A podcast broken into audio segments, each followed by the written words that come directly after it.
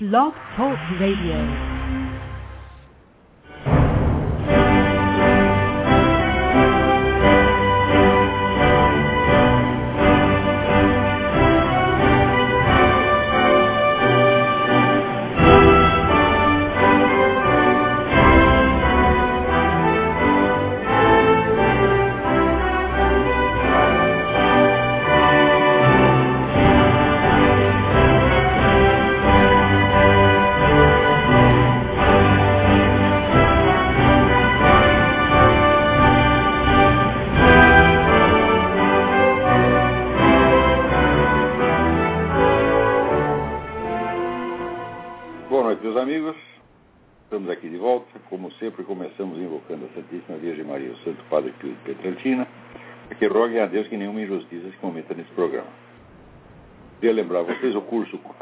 De Imortalidade, que eu vou estar proferindo aqui em Colonial Heights, Virgínia, de 11 a 16 de outubro de 2010. Informações e inscrições com o senhor Eduí Ferro. E-mail uol.com.br ou telefones 041 3527 0987 ou 041 9974 4443. Também queria pedir a vocês que divulguem a petição pela libertação do coronel Luiz Alfonso Plaças Vega, embora é, o acontecimento tenha se dado fora do Brasil é, e não pareça uma coisa tão importante à primeira vista, eu garanto para vocês que este caso é o eixo em torno do qual está rodando todo o destino da América Latina e do Brasil, inclusive. Se o Coronel Plaças continuar na cadeia e o pessoal que o colocou lá continuar impune, então é garantido, garanti, fica garantida a vitória das Farc, do Foro de São Paulo, etc, etc um passo fundamental que eles deram para dominar a Colômbia através de um golpe de Estado judiciário. Porque pessoal, as Farc têm o apoio de 2% da população colombiana. Quer dizer, esses 2% são os membros das Farc, seus parentes e amigos. 98% da população os odeia, mas odeia mesmo. Tá certo? Tanto que elegeram o Juan Manuel Santos porque ele prometeu acabar com a Farc. O lema dele era Farc, Farc, seu tempo acabou né, e já mostrou que está a fim de agir mesmo com essa, esse ataque no qual eles mataram lá o Mono Rohoi e cataram mais, mais laptops ainda mais comprometedores que os do Raul Reis. Então, o Juan Manuel Santos foi eleito principalmente com o programa de extinção das Farc. E Agora, o pessoal das Farc se infiltrou no sistema judiciário e tem usado isso como instrumento de vingança. E o principal alvo de vingança deles era o coronel Plaza Vega, por quê? Porque além dele ter desalojado os terroristas do M-19 que ocuparam o Palácio de Justiça em 1985, ele chefiou inúmeras operações militares que deram um prejuízo monstro ao pessoal das Farc doeu no bolso, que é a parte mais sensível dessas criaturas. Ele conseguiu recuperar bilhões que essa gente tinha ou ganho ilicitamente no tráfico de drogas, ou com sequestro, ou roubado. E ele devolveu tudo isso ao co aos cofres públicos. Eles jamais o perdoaram por isso. Uns anos atrás tentaram umas acusações de corrupção, inventaram lá um monte de coisa, não deu nada porque e provou que o coronel estava totalmente inocente. Passaram uns anos, eles tentaram de novo essa farsa dos 11 desaparecidos. 11 desaparecidos, aos quais eles mesmo deram sumiço, porque os 11 cadáveres estão lá guardados na geladeira da universidade, e essa porra dessa juíza Maria Estela Rara nunca permitiu que os, os, os exames de DNA tivessem, que os advogados de defesa tivessem acesso aos exames de DNA. Então, falou os desaparecidos, ela mesma escondeu os cadáveres, pô. Os cadáveres não estão desaparecidos coisa nenhuma, estão lá guardados. Né? Então, montaram esta farsa monstruosa contra o coronel Plaza Vega, que é o líder militar de maior prestígio na Colômbia, quer dizer, peitando né, o parlamento, peitando a presidência da República e peitando a opinião pública colombiana inteira. Quer dizer, a sentença de uma juíza, inclusive até após assinar, fugiu para a Alemanha alegando ameaças de morte que não aconteceram, a ameaça não é de morte, é ameaça de colocar na cadeia por causa que ela fez. Então, esse caso do Coronel Plaza Vega tem uma importância enorme, embora não pareça à primeira vista. Então eu peço a vocês que divulguem essa petição. Essa petição não, ela não é assim apenas uma tomada de posição só para manifestar, assim, uma, colocar em. Ela não tem finalidade apenas de, de propaganda, como foi o caso do Manifesto pela Democracia. Ela não é um, uma baixa assinada, é uma petição que será enviada quando alcançar um certo número de assinaturas, não precisa ser tão grande né? é, mas precisa ter bastante gente, será enviada ao presidente da Colômbia, Juan Manuel Santos, mostrando que ali tem um monte de gente que está entendendo o que está acontecendo e nós vamos dar à presidência da Colômbia um apoio de que ela precisa para tomar uma providência contra essa gente. Então não se trata apenas de uma tomada de posição, não se trata de mostrar, é, como é que diz, expressar a nossa indignação, tudo isso é, Olha, eu sempre achei, abaixo assinado é viadagem, não serve para nada, a não ser que seja uma petição para ser endereçada a uma autoridade específica pedindo uma ação clara e determinada. Então se tornará um documento oficial que será entregue ao, à presidência da Colômbia e que será útil para a presidência da, da Colômbia. Muito bem. Então, por favor, divulguem e peçam para todos os seus amigos assinarem aqui. É, o endereço é da http dois pontos, barra, barra, www Free Plazas Vega. F-R-E-E Plazas Vega P-L-A-Z-A-S-V-E-G-A freeplazasvega.org né, Também convido vocês a visitar o seminário, o, o, www.seminariodefilosofia.org, onde toda hora nós estamos colocando novidades lá, e também o site www.institutoolavodecarvalho.com né? ou ou www.institutoolavodecarvalho.com O pessoal do Paraná, que fundou o Instituto Olavo de Carvalho, está oferecendo lá uma série de cursos muito interessantes, dados por gente bem qualificada. O que esse pessoal está fazendo lá é o onde a única promessa de futuro de sobrevivência da alta cultura no Brasil. A única, presta atenção, porque ninguém vai fazer nada. Universidades não vão fazer nada, governo não vai fazer nada, pessoal, classe política não vai fazer nada, e mídia, sobretudo, não vai fazer nada.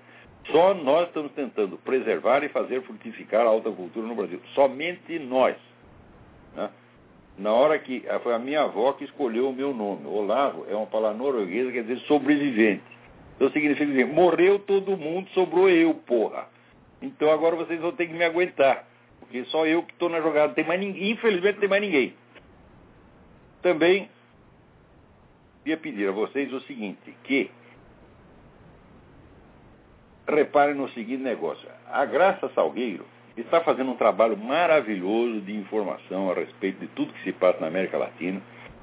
O blog dela, HTT http notalatina.blogspot.com ainda é a melhor fonte de informação sobre tudo que se passa na política latino-americana.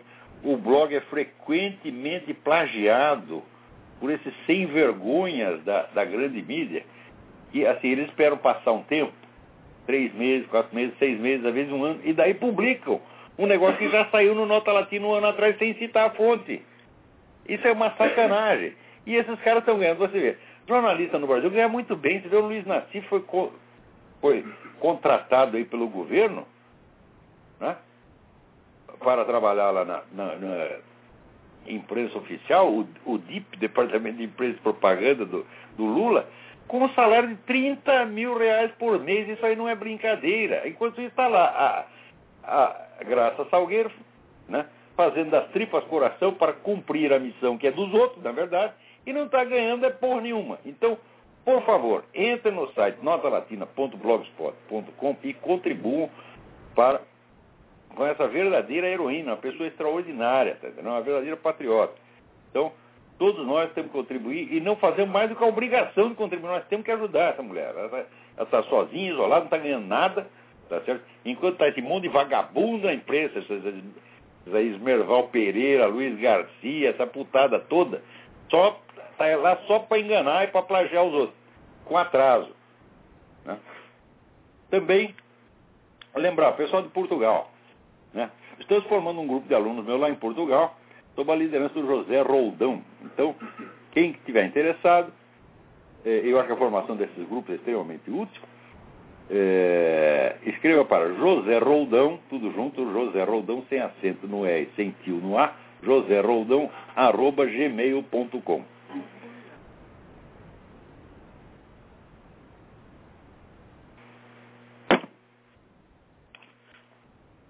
Pessoal aqui dando palpite. Isso fica quietinho aí. é, então, vejamos, aqui por falar em nota latina, tem um artigo importantíssimo, lá, importantíssimo, da Graça Salgueira, explicando que o famoso golpe no Equador não foi golpe de coisa nenhuma, foi um circo, foi um negócio inventado pelo próprio Correia para se fazer de vítima e sair fortalecido. Né? Você imagina se o pessoal de polícia consegue dar um golpe. O que, que é isso, porra?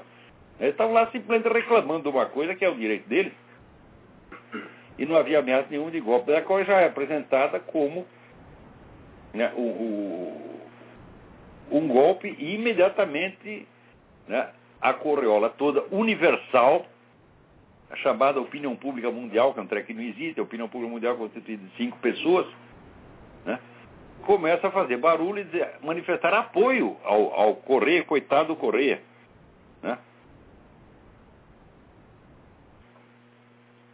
Então,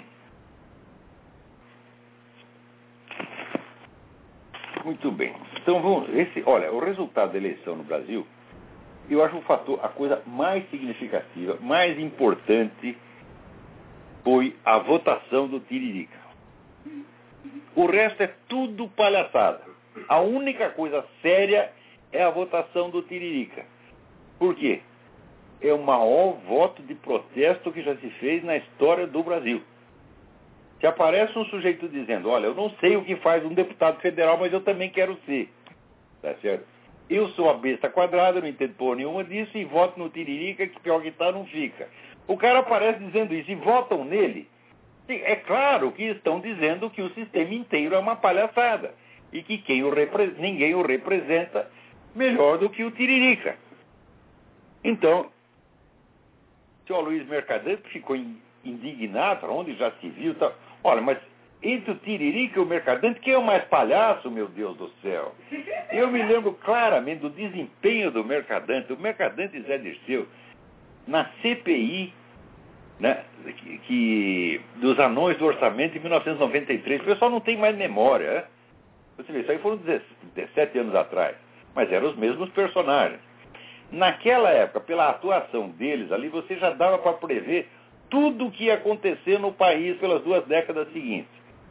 Né? Um analista atento, ah, mas o único analista atento que tinha era eu, porra. Esse aqui é a merda, tá entendendo?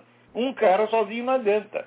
Então, ali na época já ficou claro, primeiro, que o PT tinha um serviço privado de inteligência. Tinha lá a CIA, a KGB do PT, que sabia tudo, tudo, tudo, tudo a respeito de todo mundo. Né? Inclusive, é assim, o negócio de romper sigilo bancário, não havia sigilo bancário para o PT. Ele abria a conta de quem quisesse, pô. Olha, um dia chegou lá o Zé Dirceu acusando um outro de ter dado propino para não sei quem, que o Zé Dirceu sabia até o número das cédulas. Hã? Não é um negócio incrível? Agora, o desempenho dele e do Mercadante lá foi uma palhaçada, mas uma palhaçada. O maior que denunciaram exemplo, a, a empresa Odebrecht que tinha desviado dinheiro na construção de não sei quantos aeroportos. A Odebrecht jamais construiu um aeroporto na vida. Daí, um dia apareceu lá um, um engenheiro da Odebrecht, né? E disse que estava guardando uns documentos secretos na casa dele. Né? E apareceu lá, não, não foi nenhum deles, um outro cara do, que era do aliado do PT, até esqueci o nome do filho da puta. Foi lá, mandou apreender 40 mil páginas de documentos, 40 mil páginas de documentos, e no dia seguinte apresentou o relatório de leitura. O cara leu 40 mil páginas, da noite para o dia. Né? Daí apareceu lá entre os suspeitos de corrupção, tinha um sujeito chamado Roberto Campos. Daí o, o, o Dirceu Mercadante tiveram orgasmos, né? Acatamos o Roberto Campos, blá, blá, blá. Foi ver, Roberto Campos era um engenheiro da Odebrecht. Se fuderam, quer dizer, foi uma palhaçada o tempo todo. Então, uai, o que é que eles têm que o Tiririca não tem? Eu sei, eu sei o que ele tem. Isso é um pouco mais sem vergonha que o Tiririca. O Tiririca tem apenas a cara de pau de se apresentar para um cargo para o qual ele obviamente não está qualificado. Mas o Lula está qualificado para ser presidente da República? É? Esse homem que subiu na vida mais que qualquer outro brasileiro, né? enriqueceu a família, está lá o Lulinha, que não me deixa mentir. Né? Você chega lá, o Lula está todo bonito, de terno Armani, né? com as unhas feitas, né? bonitinho. Ele se enfeitou todo, passou assim a fumar cigarro importado, um uísque importado, né? começou só a tomar uma pinga, né? Daí começou né? a tomar champanhe clicou e uísque importado, essa coisa toda, mas não aprendeu a ler, o filho da puta. Só isso já mostra a personalidade inteira. O cara é, dizer, ele é uma futilidade. O Lula é uma bolha de sabão em torno de um peido. Entendeu? Quer dizer, é, é, botaram sabão no cu de alguém, você peidou, saiu Lula. O cara é vazio, homem vazio. É uma vergonha. Né? Agora, como é que pega um sujeito fútil desse e coloca na presidência? Então, se o Lula pode ser presidente da República, o Tiririca pode ser deputado, pode ser senador, pode ser presidente. E garanto, o Tiririca não roubaria tanto quanto o Lula. O Tiririca não seria capaz de inventar o mensalão, e o Lula inventou, porra. Inventou e foi o chefe, chefiou essa coisa. E a mídia inteira, né? Só blindando o cara. Você pode falar do mensalão, pode falar dos deputados, mas não toque no presidente da República protege o cara no desafio e ele ainda sai chorando. Ah, levei mais se matado aqui Jesus Cristo. Pô, tem que dar uns tapas na cara do desgraçado, porra. É? Não, não adianta nem dar tapa quando você bate num sujeito, você tem alguma esperança que ele melhore. Agora dar tapa no Lula perde tempo. Né? Quer dizer, é a coisa de uma degradação, de uma baixeza que não merece comentário. Mas, vocês que estão aí dentro do Brasil, vocês não conseguem ver a coisa, como é que diz, com as proporções que ela tem. Porque se a gente conta com o americano o que se passa no Brasil, o sujeito simplesmente não acredita. Não acredita, porque é palhaçada demais, é grotesco demais. Está, não é que está além do, da imaginação humana, está aquém da imaginação humana. É idiota demais. Então o americano não acredita. Agora, depois que você explicou várias vezes, mostrou as notícias, etc., o cara começa a acreditar, daí ele começa a olhar para você com uma, uma cara de piedade que é um negócio assim, a coisa mais humilhante do mundo. Ele olha para você assim, como se pensa, coitadinho do rapaz, ele nasceu no Brasil. Né? É que, agora vocês estão aí dentro, vocês estão achando, vocês veem a coisa como se fosse tudo normal. Ah, quando reclamam, reclamam nos mesmos termos com que, digamos, um, um, deputado uh, britânico né, reclamaria do governo do governo trabalhista ou conservador. Quando a situação é tão diferente, duas situações absolutamente heterogêneas, quando você usa a mesma linguagem para falar das duas, é porque tem alguma coisa errada. Né? Eu vou dar um exemplo para vocês. O Zé Serra só teve 33% da votação. E mereceu. Hum? Mereceu isso. Ele não vai ganhar no segundo turno. É quase impossível. Tá a não ser ele tome algumas providências. A primeira providência é o seguinte: se ele tirar o vice índio da costa, ele vai perder uma boa parte dos votos, porque que ele os deve ao índio da costa. Né? Porque ele não ia ter voto é nenhum. Hum? Mas como o índio da costa conseguiu ocupar um espaço, então o pessoal votou, não votou no Serra, votou no índio da costa.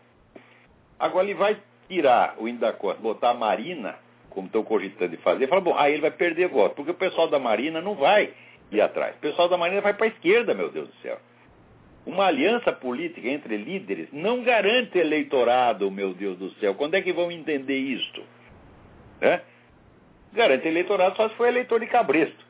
Aquele que vota no qual o chefe mandou votar. O que não acontece no Brasil. No Brasil as pessoas não votam em partidos, elas votam em pessoas. Né? Só quem vota em partido é militante de esquerda. E a turminha que vota na Marina é tudo militante de esquerda.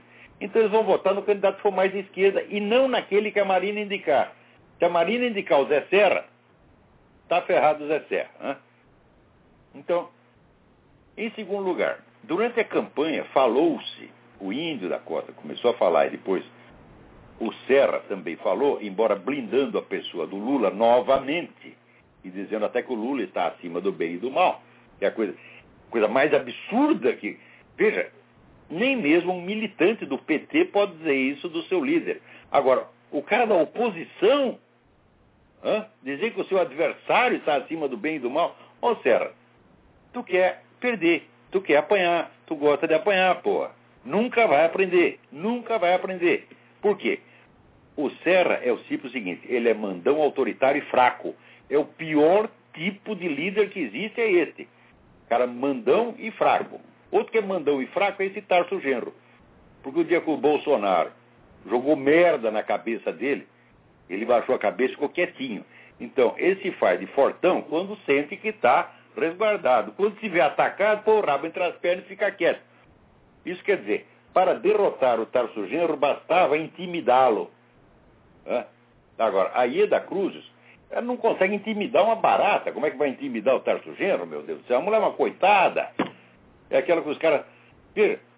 Não fizeram aquela manifestação, tamparam a porta da casa dela, não deixar a governadora sair. Mas se eu fosse o governador, eu saia lá com o revólver em punho, matava três ali. Falei, matei em legítima defesa. Exerci a minha autoridade. Agora, ela vai fazer de coitada. No Brasil, todo mundo só quer fazer de coitada. Ser corajoso virou um defeito moral imperdoável no Brasil. Hum? Imperdoável. Todo mundo tem que mostrar que é mais cagão que o outro. É concurso de caganeira nacional. Né? Então, eles mencionaram na campanha o episódio da ligação PT-FARC, é a coisa mais comprovada da história nacional. Está comprovado oficialmente nas atas do Foro de São Paulo. E tem mais não sei quantas é, provas, como é que diz, circunstanciais também.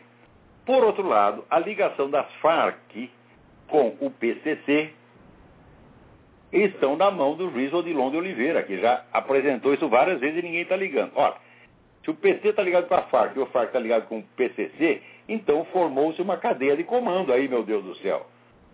Então, denunciar isso durante uma campanha é bom que se faça, mas está longe de ser o suficiente. Por quê? Candidatos em campanha não fazem denúncias, eles apresentam programas de ação. Hum? Se ele simplesmente oferece uma denúncia, ele está apenas falando mal do adversário. Isso não significa nada. Se querem ganhar a eleição, eles têm que se apresentar com um programa de ação contra a criminalidade de alto nível e têm que prometer destruir a máquina de corrupção petista. Então ele tem que se apresentar e dizer, eu sou candidato para destruir a máquina de corrupção do PT que está aliada às Farc e ao PCC. É a primeira coisa que eu vou fazer. Chegando na presidência, abrir inquérito contra esse desgraçado, averiguar tudo sobre a ligação PT-FARC, tudo sobre o Foro de São Paulo, tudo sobre a conexão da FARC com o PCC e botar toda essa gente na cadeia. O cara deveria se apresentar dizendo: esse é o meu programa de governo. Quem apresentar esse programa de governo ganha 70% dos votos. Agora, te digo para você: Serra não é homem para fazer isso. Hum? Não tem dois culhões suficientes para fazer isso. E também tem rabo preso, porque o Serra é um membro da família Allende. É? É casado com gente da família Allende. Então, ter rabo preso com comunista e, além do mais, não é um homem de coragem. A ideia é sempre se apresentar como bonzinho, bom moço, etc, etc. Meu Deus do céu! O que, que é isto? Vocês imaginam Napoleão Bonaparte se fazendo de bom moço? Vocês imaginam Júlio César se fazendo de bom moço? Você imagina Luís XIV se fazendo de bom moço? Você imagina Winston Churchill se fazendo de bom moço? Você, e, você consegue imaginar Abraham Lincoln se fazendo de bom moço? O que, que é isso, minha gente? Isso, eles estão promovendo no Brasil a figura do anti-líder. Né? O cara, ele chega lá e diz, não, não sou líder de coisa nenhuma, né? eu sou office boy aqui. E eu aqui não mando nada, eu sou coitadinho, só faço o que me mando. Então o cara entra com esse, para aquele sorriso amarelo, bobo, do Zé Serra. Zé Serra, aprenda a se fazer respeitar. Apresente um programa. Não é fazer uma denúncia vaga, porque você faz a denúncia tão vaga que você nem toca no nome do Lula. Fazer a denúncia já não é suficiente. E eu ainda vou escrever um artigo dizendo isso. Se alguém aqui tem algum contato com o pessoal do Zé Serra, ensinem isso para ele. É? Candidato em campanha não faz denúncia. Candidato em campanha apresenta um programa de ação e promete a solução do problema. A solução do problema é o seguinte: o problema são os 50 mil brasileiros que vêm morrendo assassinados todo ano. A maior parte por causa de negócio de tráfico, tá? narcotráfico. E tudo isso aí sob o patrocínio do governo petista, que protege as Farc. Tá certo? Veja, a coisa até fica difícil de escrever, porque você tem aliança, vamos dizer, com Hugo Chaves, com Correia, etc, etc. E todo esse pessoal tem intercâmbio de proteção das Farc. Deu problema com as Farc num lado, eles puxam para o outro país e para o outro, para outro. Então tem uma rede continental de proteção às Farc, não é só o PT. Né? Então, seu Zé Serra, se tu é homem, apresente com um programa de ação, falando, olha, o país está dominado tá certo, por uma quadrilha de assassinos, genocidas, narcotraficantes, e eu me apresento candidato à presidência para destruir isto. Você virará um herói nacional. Mas tu não quer ser herói nacional. Tu quer ser o bom moço, que a mamãe vai passar a mão na sua cabeça careca, tá entendendo? E dizer, meu filhinho, é isso que você é, porra. Então, não tem homem nessa porcaria, meu Deus do céu. E quando eu falo com os caras, vamos dizer, quando eu chamo os caras aqui de viado e boiol, não estou me referindo à sexualidade, não é questão de ser gay, não. Porque, ó, Júlio César era gay, mais viado que Júlio César é difícil. E era um líder de verdade, e mandava naquela merda, tá entendendo? Então, é, não estou falando da viadagem anal, estou falando da viadagem moral. Porque o que você faz com o seu orifício anal, meu filho, só prejudica você mesmo. Você pega uma hemorroida. Agora, viadagem moral, você está destruindo o país inteiro. Você está entendendo? Então, Zé Serra, vê se aprende. É quer ser candidato para ganhar? Então é o seguinte: todas as pesquisas no Brasil mostram que o eleitorado é maciçamente conservador do ponto de vista social, do ponto de vista moral, todos eles são contra aborto, eles, todos eles odeiam narcotráfico. Apresente-se como candidato desta gente. É? Não fale genericamente, ah, os problemas da segurança. Não é assim que se fala. Não é assim que se fala. Isso é linguagem. Você, assim, você se qualifica para ser diretor do departamento, para ser um burocrata, não para ser um líder, não para ser um presidente. É? O presidente é um condutor moral da nação, ele tem que dar um exemplo. Ele tem que ser o modelo do brasileiro. Como é que você quer que o brasileiro seja? Todo mundo cagão? Porque o pessoal da Farc não é cagão, o pessoal do PCC não é cagão. Eles têm coragem. Será que as únicas pessoas que têm a virtude da coragem no Brasil são os bandidos? Meu Deus do céu, o que, que é? Onde... Ver, isso é, é inversão moral completa. Isso aí não tem volta, minha gente. Se o Brasil continuar nesse caminho mais dois anos, nunca mais se levanta. Não venham para mim com essa conversa de Brasil grande potência, porque os caras pensam no ponto de vista econômico. Vocês são tão idiotas, o pessoal que analisa coisas com base na economia. Meu Deus do céu. Por exemplo, agora todo mundo diz a China vai ser uma potência dominante, porque vai ter a maior economia, pá, pá, pá, pá, pá. A China era a maior potência econômica do mundo em 1832. Presta atenção. E o que, que era a China internacionalmente? Não era nada. É? Era um país que tudo quanto é estrangeiro ia lá, dava pontapé na bunda do imperador. O imperador dizia assim, senhor, todo mundo mandava na China, porra. E era a maior economia do mundo. A Índia, na mesma época, era a maior economia do mundo, sob domínio britânico. Hã? Ser maior na economia não é ser o poder dominante. Quando é que vocês vão entender isso, porra? Economista tem merda na cabeça. Esse pessoal que faz análise baseada em economia, tudo, assim, eles leram Karl Marx e acreditaram. O pessoal liberal acredita que a economia rege o mundo. Então estão assombrados pelo. Sabe, é o súcubo do Karl Marx, se apossou deles. Toda noite eles estão dormindo, vai lá o Karl Marx dá uma enrabadinha neles e eles gostam, porra. Acreditam nesse vigarista. A economia não rege nada, minha gente. A economia é efeito. A economia é como se fosse, não deu, uma, uma massa amorfa, hipersensível, tá entendendo? Qualquer coisinha abala, qualquer coisinha muda de direção. Uma decisão politicamente é, forte modifica, destrói ou constrói a economia do dia para a noite. A economia é a parte mais frágil e sensível da sociedade. Não, não é, ela não é o motor da sociedade, é a parte movida. O que move a sociedade é a ação humana. Ação humana deliberada, contínua e bem pensada. Em todas as esferas, na esfera política, na esfera militar, na esfera cultural. Né? Se você tem a visão correta da realidade, visão realista, e você age de maneira contínua, persistente e eficaz, você ganha. É uma questão de tempo. O PT ganhou por quê? Porque continuou durante 40 anos a mesma política. O PT não se, no começo não se incomodava nem sequer de ter a menor votação. Ele não cedia e não fazia aliança.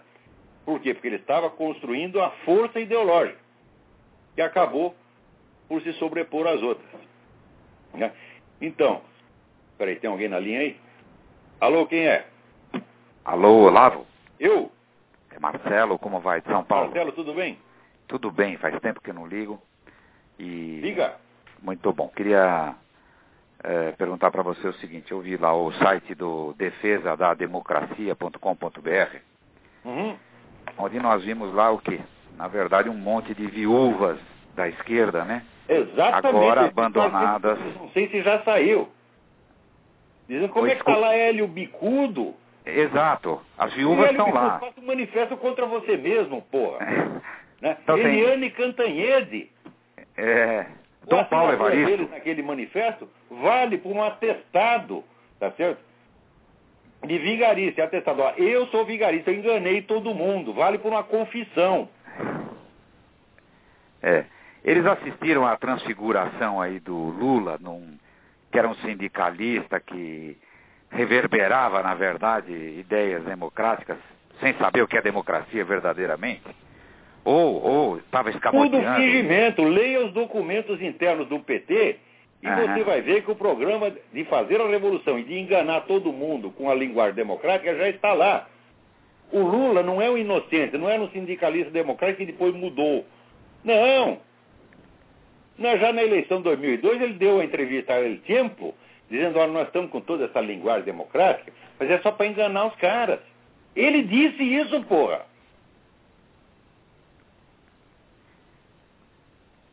É, e no fundo, ah, eles estão assistindo agora a, a um, o que? A, a postura autocrática do Lula, ou tirânica, ou ditatorial, o que seja. Agora, o fato é que a, a guerra, digo, no, no, no, no que diz respeito às ideias, né? Ela precisa ser vencida, né? Então, eu queria saber o que, que você acha de suportar ou não, por exemplo, um movimento como esse. Não, eu, a gente tem que apoiar. Mas a Aham. gente tem que apoiar e fazer mais, tem que fazer o que eles não fizeram. Aham. Eu tenho que dizer, apoia as suas palavras e acrescento mais estas. Pa, pa, pa, pa. Primeiro, não é que o Lula mudou. O Lula sempre teve esse plano e ele confessou. Vocês aqui quiseram enganar a nação, vendendo essa imagem do falso Lula, Lulinha Paz e Amor, Lulinha Democracia. Foram vocês, Hélios Bicudos, Elianes Cantanhedes e outros. Foram vocês que venderam essa imagem, vocês são culpados disso. Então não é que não aceitamos a sua assinatura no, no- no manifesto. Aceitamos sim, só que você tem que pôr um PS. Estou lavrando a minha aqui assinatura contra mim mesmo. Mas eles não são homens para dizer isso. Pô, Eliane Cantanhede não tem obrigação de ter duas bolas, mas o Hélio Bicudo tem. As bolas podem estar velhas, mas as minhas também estão. Agora, Olavo, outra coisa. aquela imagem de santo, Sim. nenhum petista é santo, nenhum esquerdista é santo, são todos vigaristas. O É, esquerdismo é vigarista na sua essência. Quer dizer, a promessa de um futuro melhor a ser realizado mediante a concentração do poder é a grande vigarice da história humana. Quem quer que venha com essa promessa deveria ser mandado para casa levar um chute do cu, dizer fica quieto, cala a boca, burro, vai lavar chão.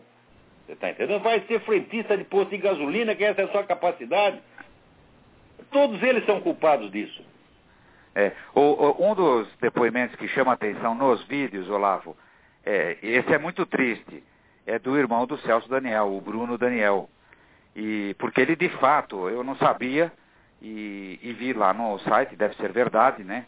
Que ele já é reconhecido, ele está exilado na França e ele é reconhecido como um perseguido no Brasil. O Brasil Isso é muito está grave. cheio de exilados. Eu estou dando para você, eu fui testemunha técnica num processo de um policial brasileiro Uhum. né, que teve um tiroteio com narcotraficantes, e daí foi jurado de morte, e o pessoal, as autoridades, em vez de dar apoio para ele, tiraram da seringa, tá entendendo? O cara então veio correndo para cá. Eu fui testemunha técnica, eu vi isso.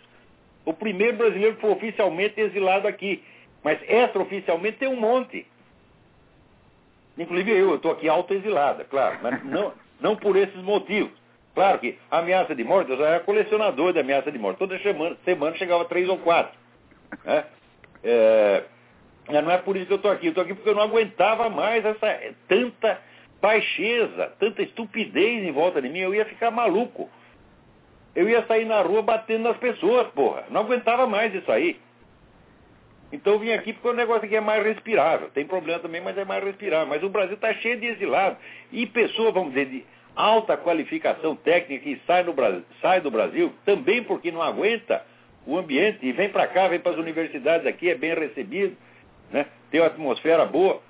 Então, isso está acontecendo, quer dizer, um ambiente opressivo, opressivo e depressivo que criaram. E o caso É, está mais que provado que o PT está envolvido na coisa, até matou não só o cara, como matou um monte de testemunha dele. Agora ninguém quer investigar, ninguém tem culhão para investigar. Nem ele, nem o caso do prefeito de Campinas.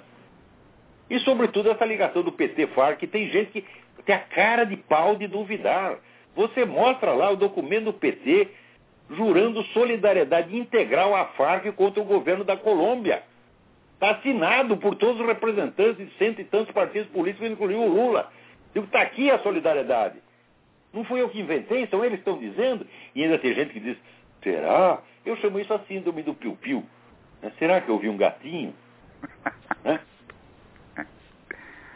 Olha, Olavo, outra coisa, finalmente, já que você mencionou o seu autoexílio, eu também deixei de, de, de ligar um pouco aí no programa e de frequentar o, o fórum lá no, no Orkut, até porque também mudei, me autoexilei, né? Na verdade, minha mulher exilou a família inteira, porque Ei, muito ela já bem. não dormia mais, né? E nós fomos para Portugal, estamos vivendo em Portugal, né? De Santa Terrinha. Santa Terrinha, mas um ambiente melhor, viu? Um povo bastante conservador, Eu sei, tem não. problema. Portugal é inclusive inte- intelectuais portugueses né, são assim de, de fazer o brasileiro ficar com vergonha, meter a cabeça É na descarga. É, agora, é lógico, tem problemas também, mas o, o fato é que a gente às vezes precisa ir mesmo, né? E eu tive aí o ultimátum aí da família inteira, não teve jeito. E acho que eles estão certos, né? eu não estava errado não. De qualquer sorte, queria te deixar um abraço, né? Dizer que Muito obrigado, puder Marcelo. vou ligar e lhe dar os parabéns aí pelo programa. Um grande abraço. Obrigadão. Ligue Tchau, sempre. tchau. Tem mais alguém na linha?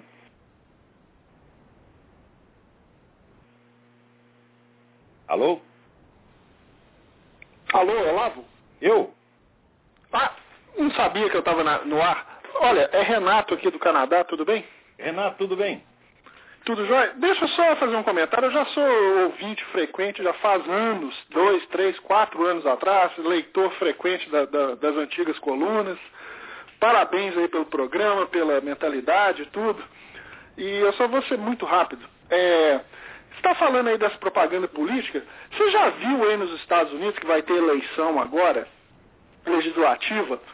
Quando um candidato quer fazer propaganda dele mesmo, ele faz a propaganda usando o outro. É igual a Coca-Cola, quer fazer propaganda de, da Coca-Cola, ela, ela usa a Pepsi. Pois é, é o propaganda... certo. É o certo. E não tem Mas no Brasil, o proibido. pessoal fala, não pode falar na mal lata, do outro uma coisa candidato, não horrível. pode apontar defeito, não pode falar nada.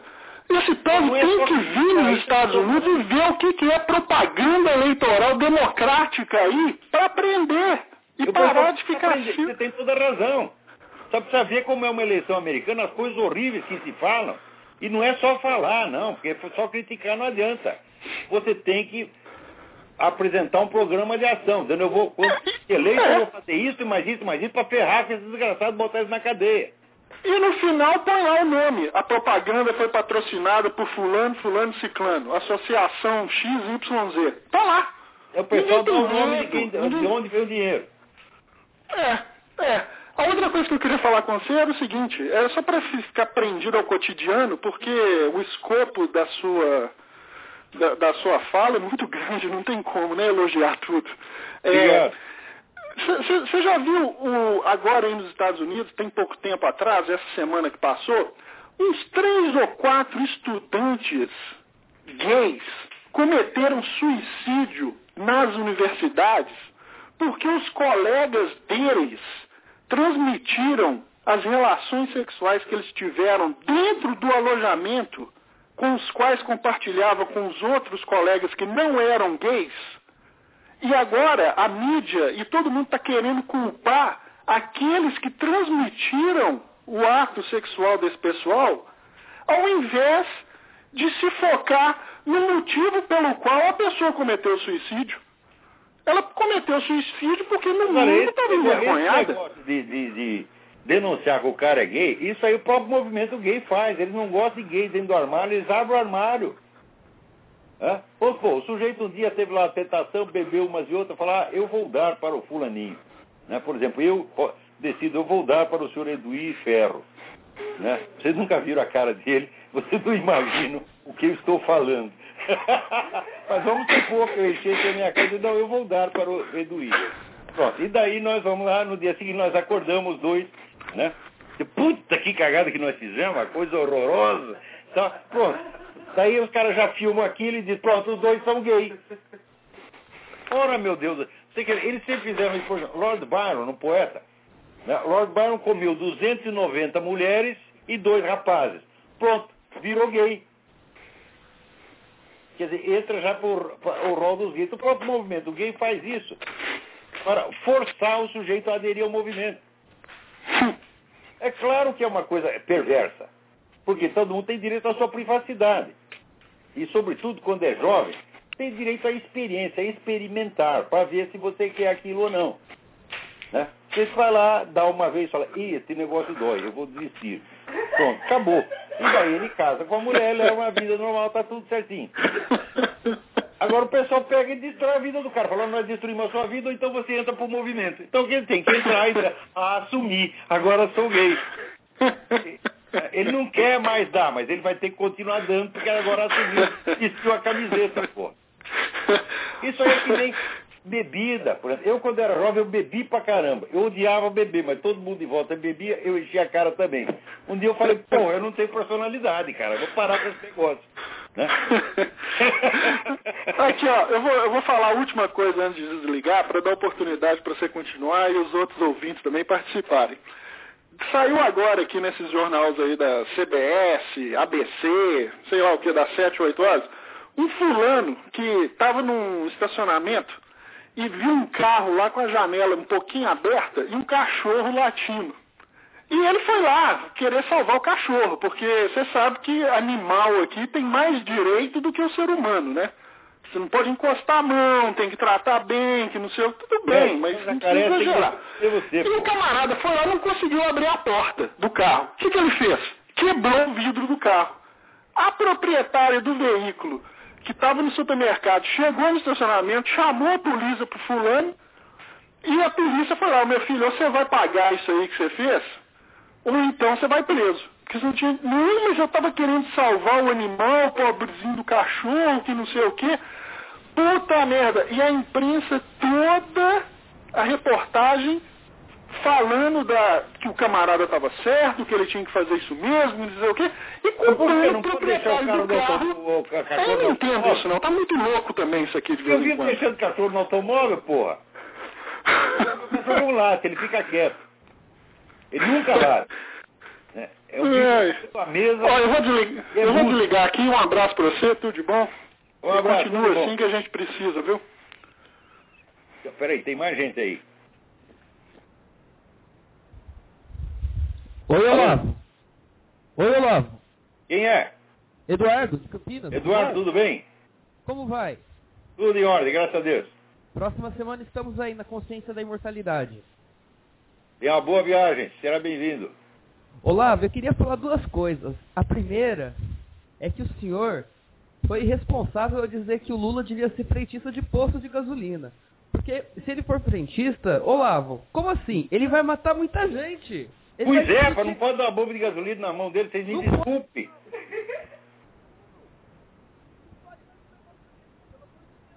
Alô? Ih, acho que caiu a linha. Então, ih, caiu a linha. Mano, Muito bem. Então, enquanto isso, eu vou lembrar para vocês um negócio. Aqui o Tiago me mandou um e-mail pedindo indicação de alguns livros para o estudo do direito. Como eu sei que eu tenho muitos alunos que estudam direito, eu vou dar aqui uma lista de livros. Tá certo? Alguns deles, eu- muitos deles estão traduzidos em português. Então, são livros clássicos, não são livros de atualização, são livros clássicos que todo mundo tem que ler.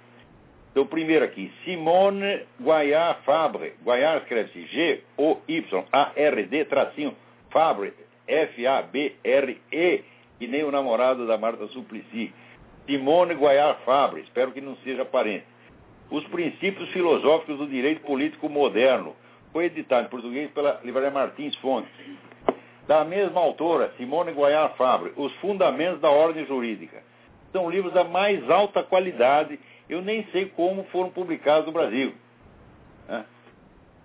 Para quem lê italiano, lê o livro do Igino Petrone, Igino sem H, italiano, I-G-I-N-O, Petrone, P-E-T-R-O-N-E, Filosofia del Diritto. Deve haver tradução em outras línguas. Quem lê italiano prefere o original, que é um o Petrone, além de ser um grande filósofo de direito, é um escritor maravilhoso. Outro autor italiano, Santi Romano, Santi, S-A-N-T-I, Romano, é, é Romano, é Princípios de Direito Constitucional Geral, foi publicado pelo Brasil, pela- no Brasil pela Revista dos Tribunais de 1977, deve ser acessível ainda a edição. Giorgio Del Vecchio, Del Vecchio, Giorgio, G-I-O-R-G-I-O, Del Vecchio, D-E-L, espaço V-E-C-C-H-I-O. Lições de Filosofia do Direito.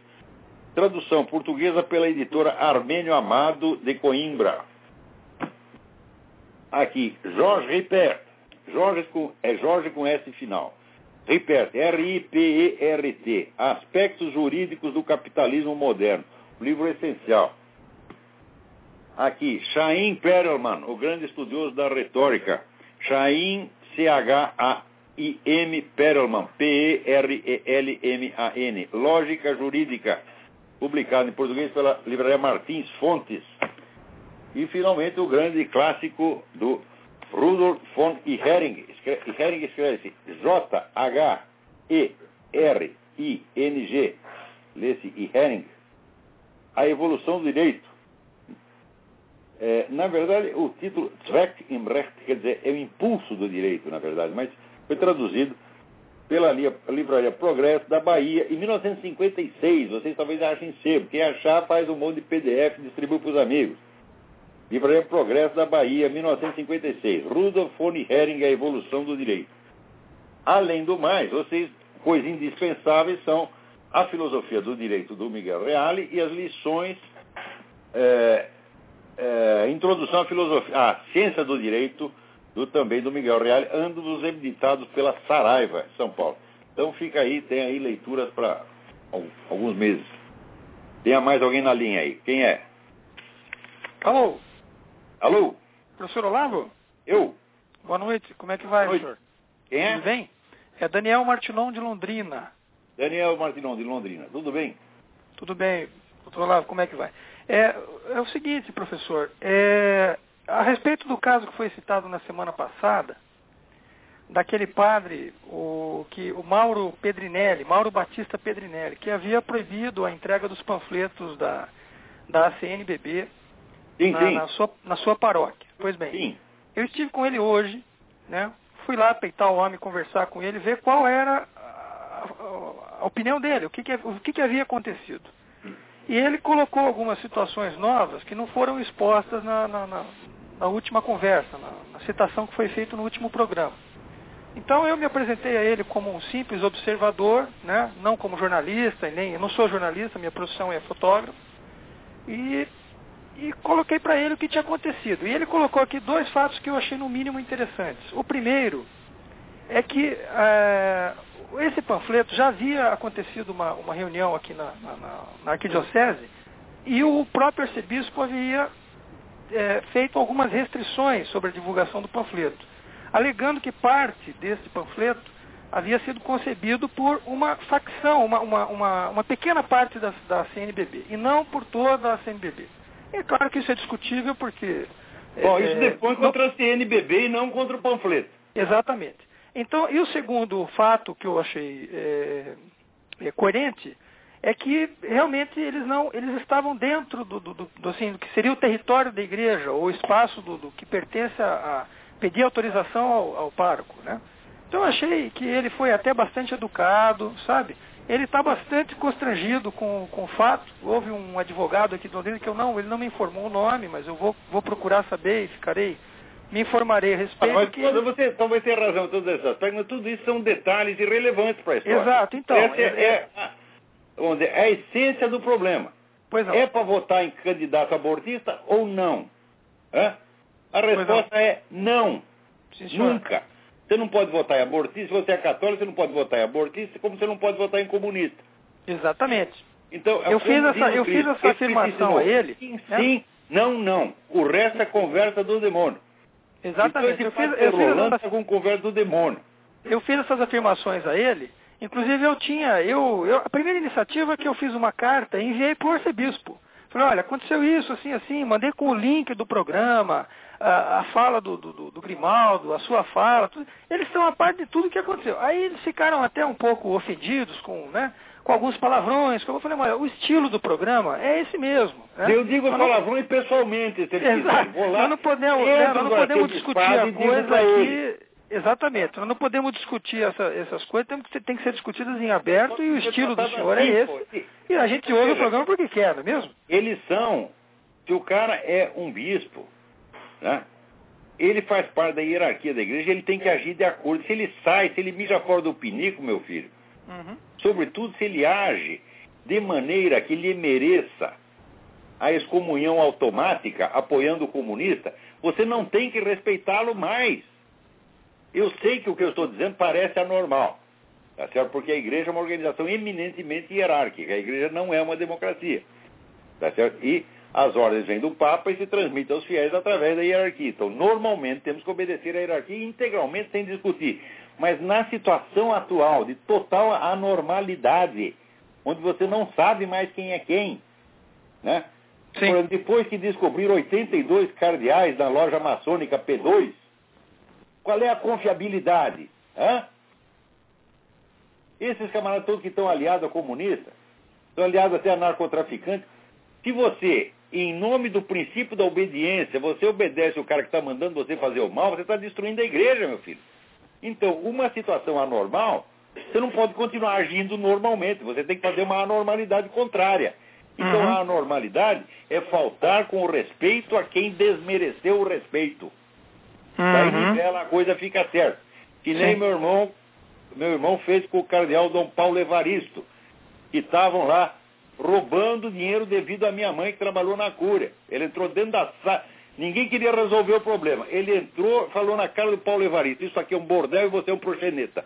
O homem resolveu a coisa em dois minutos. Em duas palavras. É. Então, professor, eu, pra eu, tá eu reitero novamente, eu, eu simplesmente fui lá porque é, a gente, eu, eu acho muito bacana aquilo que o senhor ensina e, e levo isso como, como verdade na minha vida. Nós temos que saber todo o processo, quer dizer, o status questiones, não é isso?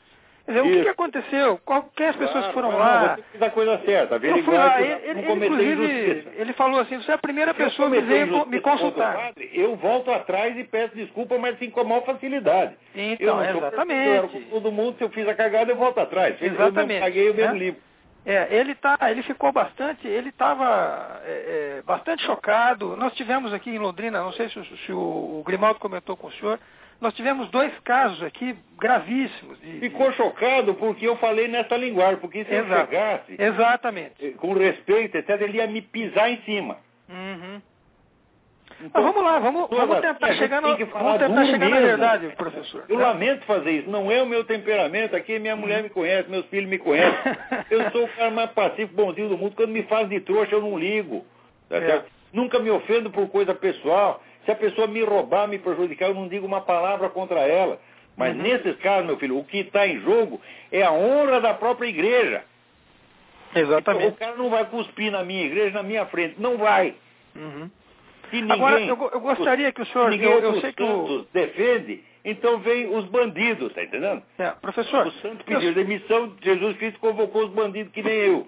É, eu, eu queria dizer o seguinte, eu ainda agora, inclusive, recebi uma resposta por e-mail do Silvio Grimaldo, é, esclarecendo que ele, que ele vai, ah, está indo para ir fazer o curso e ajudar o senhor na, no próximo curso da semana que vem, não é mesmo? E daí ele me respondeu contando mais detalhes, sabe? Então a gente está aqui observando o que está acontecendo com a, com a fonte primária, né? Vendo, ir lá, fala com o padre, fala com o bispo, para a gente saber o que aconteceu na realidade e, saber, Tá e colocar certo. os pingos nos is, né? É o que tem que fazer mesmo. É o que tem que fazer e olha, a gente, e, é, e é difícil, hein, professor?